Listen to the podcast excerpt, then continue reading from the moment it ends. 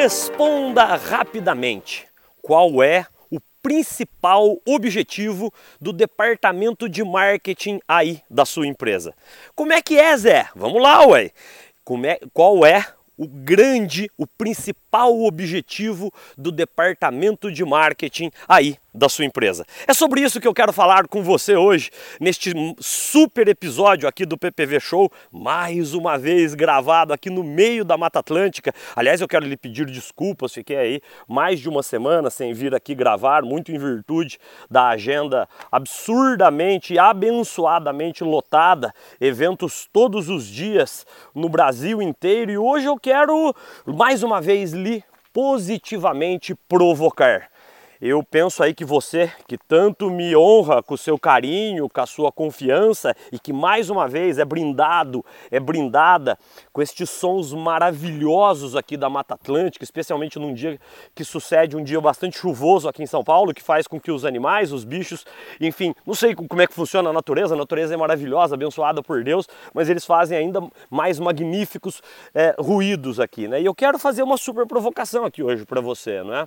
Eu penso aí que você que tanto nos honra com seu carinho e confiança e acolhida é, aqui e que está aqui nos ouvindo no seu carro, no ônibus, no metrô, na sua casa, no avião, no seu escritório.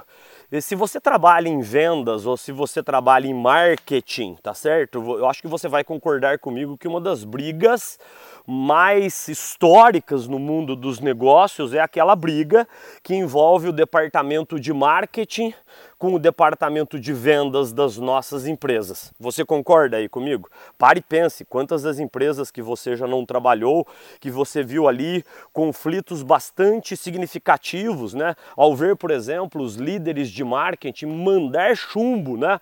É, nos, nos, líderes de vendas e do outro lado a, a, situação é muito parecida. Você vê os líderes de vendas reclamando dos seus departamentos de marketing, ao dizer que o departamento de marketing não levanta o bumbum da cadeira, não vai, não vai para frente do cliente, então eles não têm a menor noção do que, que se passa na frente do cliente. E lá do outro lado o marketing está dizendo que a turma de vendas é preguiçosa por não conseguir levar as mensagens que foram por eles desenhadas, as mensagens de marketing que têm por grande objetivo majorar a percepção de valor que os clientes e os, e os nossos respectivos mercados-alvo têm a respeito dos nossos produtos, serviços e soluções. Mas aqui agora eu peço uma pausa.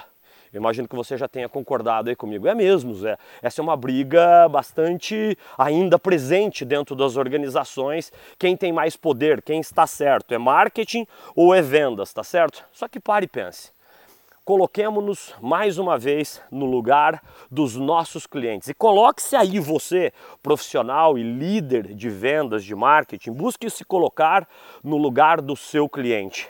O cliente pouco se importa se o seu departamento de vendas, de marketing, se esses dois departamentos estão ou não, ou não alinhados.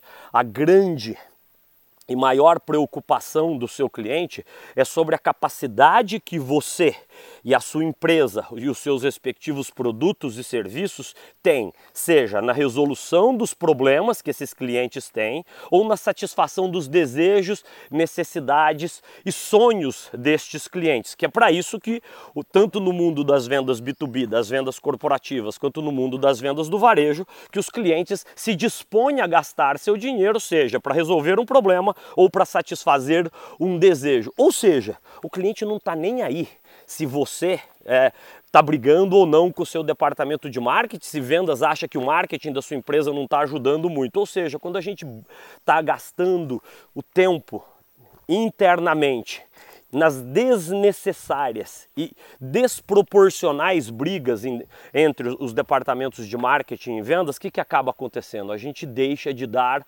foco no que é mais importante para que as nossas empresas sejam cada vez mais competitivas, que é o foco no cliente, o foco no entendimento pleno dos desejos, necessidades, expectativas, sonhos dos nossos clientes, e isso logicamente que envolve um trabalho conjunto, um trabalho em parceria entre o departamento de marketing e o departamento de vendas. Aliás, a dica, a provocação maior do dia de hoje é: será que essas duas áreas não deveriam ser trabalhar unidas ao invés de trabalhar separadas? E aliás, isso já não é mais uma tendência, hein? Isso é importante que aqui se frise. Na Paixão por Vendas e na PPVLO também a gente tem a honra de atender algumas das maiores e mais incríveis empresas do Brasil e do mundo, e muitas delas extinguiram aquela função que era exclusivamente, por exemplo, do diretor de marketing e do diretor ou diretora de vendas. E o que, que eles fizeram? Eles estabeleceram um único líder, uma única área, uma área que agora passa a ser chamada diretoria de marketing e de vendas. Por quê? Ao final do dia, qual que é o grande objetivo de existência dessas duas, dessas duas, desses dois departamentos, tá certo? Marketing, um dos mais importantes objetivos do marketing, um dos, né, são muitos, mas um dos mais importantes objetivos do departamento de marketing é majorar a percepção de valor que os nossos produtos, serviços, soluções e as nossas respectivas empresas têm, para que assim o cliente se disponha idealmente a, a, a pagar um valor maior do que os nossos concorrentes têm cobrado no mercado. Então, o departamento de marketing, ao majorar a percepção de valor que o cliente tem a respeito do nosso produto, do nosso serviço, da nossa solução, o que, que ele tem que fazer? Ele aumenta, melhora, majora o posicionamento competitivo das nossas empresas. E daí a bola vai rolando para vendas. Vendas daí, que está ali frente a frente com o cliente, tem que ter essa capacidade de fazer uma defesa contundente do Unique Selling Proposition, né, ou da proposta única de valor, que foi também construída em parceria com o departamento de marketing e que idealmente ajude o departamento de vendas a ter um maior sucesso. E quando a gente chama em sucesso, sejamos pragmáticos, é vender mais, vender melhor, com melhores margens, sem conceder grandes descontos e sem cair na famigerada e indesejável guerra de preços preços. Ou seja, paremos e pensemos aqui, tá certo? Qual que é o grande objetivo de marketing? Vender mais, você concorda comigo? Qual que é o, o real objetivo de vendas? Vender mais. Desta forma, os dois têm o mesmo macro objetivo. Só que, ao gastar tempo, ao incinerar energia, tempo, dinheiro nessas brigas internas, a gente está ajudando os nossos concorrentes e nos afastando dos nossos clientes. Repito, reforço, reitero: ao, ao, ao gastar, ao incinerar nosso tempo, energia, recursos, dinheiro nessas brigas inaceitáveis entre os departamentos de marketing e vendas dentro das nossas organizações, nós estamos a ajudar aos nossos concorrentes e, ao, e, e principalmente nos afastando dos nossos clientes. Desta forma, pense que quando a gente faz uma análise, aliás, da evolução dos conceitos de marketing é, ao longo das últimas décadas, recorramos aqui ao mestre, ao genial Peter Drucker, considerado por muitos e por mim também, eu que sou professor, leciono aulas de marketing e vendas há muitos anos, considerado um dos mestres do marketing, né, um dos pais do marketing moderno, o, o, o, o, eu falei Peter Drucker, né? Vocês me desculpem, é Philip Kotler. Philip Kotler. me desculpa, eu tô tão empolgado que eu aqui falei errado. É Philip Kotler. E o Kotler diz exatamente isso, né? Que se a gente faz uma análise histórica né, da evolução do, de marketing, a gente começa lá no marketing 1.0. O que, que era o marketing 1.0? As empresas produziam a maior quantidade de produtos que elas podiam, tá certo? E partiam do pressuposto que elas tinham que vender para o maior número de clientes que elas conseguissem atingir. Ou seja, não havia neste momento ainda preocupação alguma com uma relação bidirecional, era uma relação unidirecional. Eu produzo, ou seja, a visão era de dentro para fora, de dentro para fora. Aliás, pare e pense se a tua empresa ainda não está nesta era do marketing 1.0. O que é a era do marketing 1.0? Eu primeiro produzo, sem partir de uma necessidade já identificada ou da percepção de uma necessidade que o cliente ainda não tem e que, que aquele produto específico pode atender. Então, esse é o marketing 1.0. Foca no produto, eu quero vender a maior quantidade de produtos que eu puder. Chegamos à era do marketing 2.0 que foi uma, uma transição bastante importante, tá certo? Que é as empresas começaram a verdadeiramente se preocupar mais com as necessidades, com os desejos, com os anseios dos seus clientes e o departamento de marketing passa a ser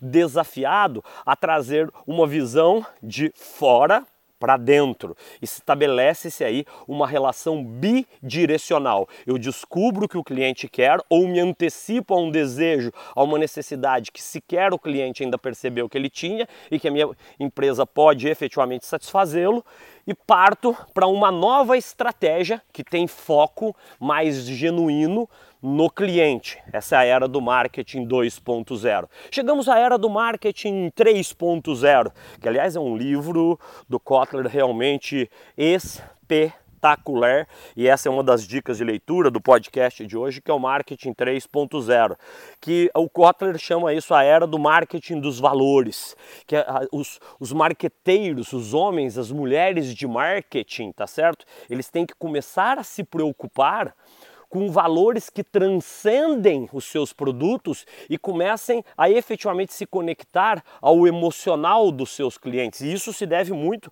ao acesso mais irrestrito à informação que os clientes têm, o que faz com que eles, se eles não se identificarem com os propósitos, com os valores, com a missão de existência das nossas empresas, muitas vezes eles deixam, simplesmente deixam de consumir os nossos produtos e serviços e soluções exatamente por não se sentirem parte do que é a nossa história, da nossa missão, dos nossos valores, do nosso propósito. Desta forma, né, o que eu quero dizer aqui é que a gente tem que criar uma conexão emocional e uma conexão que até transcende para o espiritual em muitos casos, que é o emocional, que marketing tem sim que trabalhar fortemente o emocional do seu público-alvo, dos, dos, das diferentes personas que compõem o seu público-alvo, tá certo? Esse é o marketing 3.0. Chegamos ao marketing 4.0. Que, que é o marketing 4.0? Marketing 4.0, um outro livro realmente espetacular do Kotler, que já fala dessa era do marketing digital o quanto as redes sociais, o quanto o poder da influência social é, tem de impacto nos mais diversos negócios. A gente viu, por exemplo, empresas que há 5, 10 anos sequer existiam e com o poder das mídias, das redes sociais, tá certo? Elas chegaram a valores absurdos de mercado. Vou pegar aqui um exemplo, por exemplo, exemplo, por exemplo, é duro, hein, Zé? Enfim, mas passou aqui. Peço desculpas a você aí que está me ouvindo, tá certo? Mas vou pegar aqui o exemplo do Nubank. Eu gravo esse episódio aqui do PPV Show em quando que é, Zé? Deixa eu ver aqui no meu relógio, em novembro de 2019. E neste momento, o Nubank tem um valor de mercado de, aproximado de 10 bilhões bilhões de dólares, o que significa na prática dizer 40 bilhões de reais. O Nubank é uma empresa que, se bobear, ainda não existia há 10 anos atrás. E isso mostra o poder que hoje essas empresas que conseguiram evoluir de marketing 1.0 para 2.0 para 3.0 e chegaram ao 4.0, que é essa era do marketing digital, que eu tenho de fato o cliente no centro de tudo aquilo que eu faço, ou oferecer a ele melhores serviços, melhores soluções, enfim, me preocupar verdadeiramente uh, com os meus clientes, especialmente ao cobrir as ineficiências das soluções que até então predominavam no mercado. Pare e pense no Nubank, por exemplo, tá certo? Ele pega ele trabalha na ineficiência do mercado econômico financeiro que historicamente, historicamente ainda assim o faz hoje, ele vendia o que era importante para a instituição financeira, plano de capitalização, fundos com ah, taxas de administração, enfim, impublicáveis, para não dizer nefastas, tá certo? E o que, que ele faz? Ele começa a se colocar de verdade no lugar do cliente, ah, ele trabalha em cima de uma ineficiência, usa o poder das redes sociais, das mídias sociais, como grande alavancador do seu crescimento. Uma outra empresa que eu sou mega fã, mega, mega, mega fã, e eu não ganho um real aqui para fazer propaganda deles, é a XP, que deve chegar a, na, na, sua abertura de mercado, ainda não está definido se vai ser na New York Stock Exchange, na Bolsa de Valores de Nova York ou na Bolsa Digital, que é a Nasdaq, né? Deve chegar com um valor absurdo, né? Um absurdo de 100 bilhões de de, de, de, eu não lembro agora se é dólares ou de reais, mas onde eu quero chegar? Essa é a era do marketing 4.0, a era, a era do marketing digital, um cliente empoderado, a era do omnichannel, a era que o cliente tem à sua disposição uma série de formas de se relacionar com as empresas e nós empresários, líderes profissionais de vendas, somos, enfim, cada vez mais desafiados a atender bem a esses clientes em todas as facetas que os clientes têm de relacionamento conosco. E aliás, o Kotler, que foi que é o criador dos 4 P's, né? É, você deve lembrar aí os 4 P's, mas não custa a gente aqui reativá-los, né? Produto, praça, preço e promoção, produto, praça, preço, promoção. Ele diz já no marketing 4.0, um dos super conceitos que ele nos traz dentro do marketing é, 4.0 é o conceito dos 4 Fs, que nessa era do marketing digital eu preciso ter 4 Fs, ó, 4 Fs. Fãs, fãs de fãs mesmo, né? Followers, que são os meus seguidores. Eu preciso conquistar friends, que são meus amigos e family, o poder que as famílias têm como, enfim, uh, forças de crescimento das mais diversas organizações. Fans, followers, family and friends. Daí você para e pensa, acho que você desfocou demais, companheiro. Você estava falando da briga de departamento de marketing, de vendas, de repente você caiu nessa evolução do marketing, que eu acho que é importante a gente aqui conceituar. Não, eu não me perdi. É assim que eu quero fechar o episódio de hoje. O marketing evoluiu demais ao longo dos últimos anos, de uma, uma preocupação que partia da ideia de dentro para fora, e agora, hoje, é absurdamente de, de, de fora para dentro. Teve uma inversão bastante significativa. O que significa dizer que o cliente efetivamente está no centro de tudo que a gente deve fazer dentro das nossas organizações. E quando a gente gasta energia nesta briga inaceitável entre os departamentos de marketing e de vendas, a gente está deixando de prestar atenção toda esta evolução dos conceitos de marketing, dos conceitos de vendas, porque assim como marketing evoluiu, vendas evoluiu muito.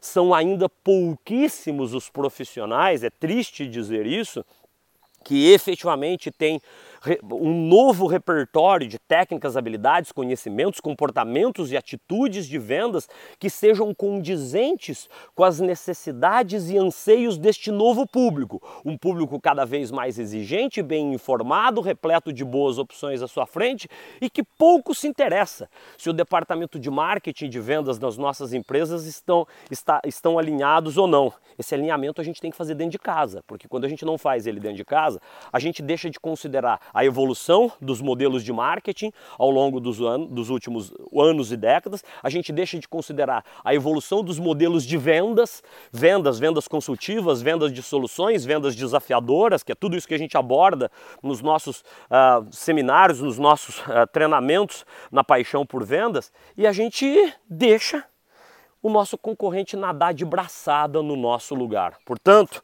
se você aí tem enfrentado esse desafio dentro da sua organização e foi de alguma forma provocado, provocada por este instigante uh, episódio aqui do PPV Show, pare e pense. Junte aí suas equipes de marketing e de vendas uh, para repensar o seu posicionamento diante dos seus clientes. A dica de ouro para de ficar brigando. O ideal é que marketing e vendas trabalhem juntos. Por quê? Ao final do dia, eles têm o mesmo, o mesmo objetivo, vender mais. E quando a gente fala em vender mais, a gente fala em vender mais, vender melhor, com estratégias claras de upselling, com estratégias claras de cross-selling, com a defesa contundente da nossa proposta única de valor. Isso não é marketing que faz sozinho, isso não é vendas que faz sozinho. Essa é uma tarefa de marketing e vendas combinados. Mais uma vez, eu quero aqui te agradecer, agradecer do fundo do coração e te pedir que você, se você curtiu aqui, não deixa de compartilhar este provocativo, profundo episódio aqui do PPV Show uh, de hoje com seus vendedores, com seus líderes, com seus pares, com as suas equipes de marketing, porque talvez essa, esse baita chacoalhão que eu dei aqui hoje possa lhes ajudar a repensar se vocês não estão deixando de lado, ao ficar nessas brigas é, inúteis dentro das empresas, quem é mais importante para a existência aí do seu negócio, que é o seu cliente. E como sempre, conte comigo, conte conosco aqui da Paixão por Vendas para te ajudar, para te servir. E não deixe de classificar também esse podcast, que para a gente o seu feedback, o seu carinho, eles são absurdamente fundamentais para que a gente continue juntos nessa jornada de compartilhamento de informações, compartilhamento de conhecimentos, porque assim, ajudando genuinamente uns aos outros, que a gente constrói o mundo das vendas, o mundo dos negócios cada vez melhor, onde efetivamente um ajuda o outro a se diferenciar em um mercado cada vez mais complexo, desafiador, mas igualmente recheado de incríveis oportunidades aos profissionais bem treinados, aos profissionais bem capacitados e aqueles que têm genuinamente o cliente como centro de tudo aquilo que eles fazem. Fique com Deus. Obrigado. Até o próximo episódio. Um beijo, um abraço para você.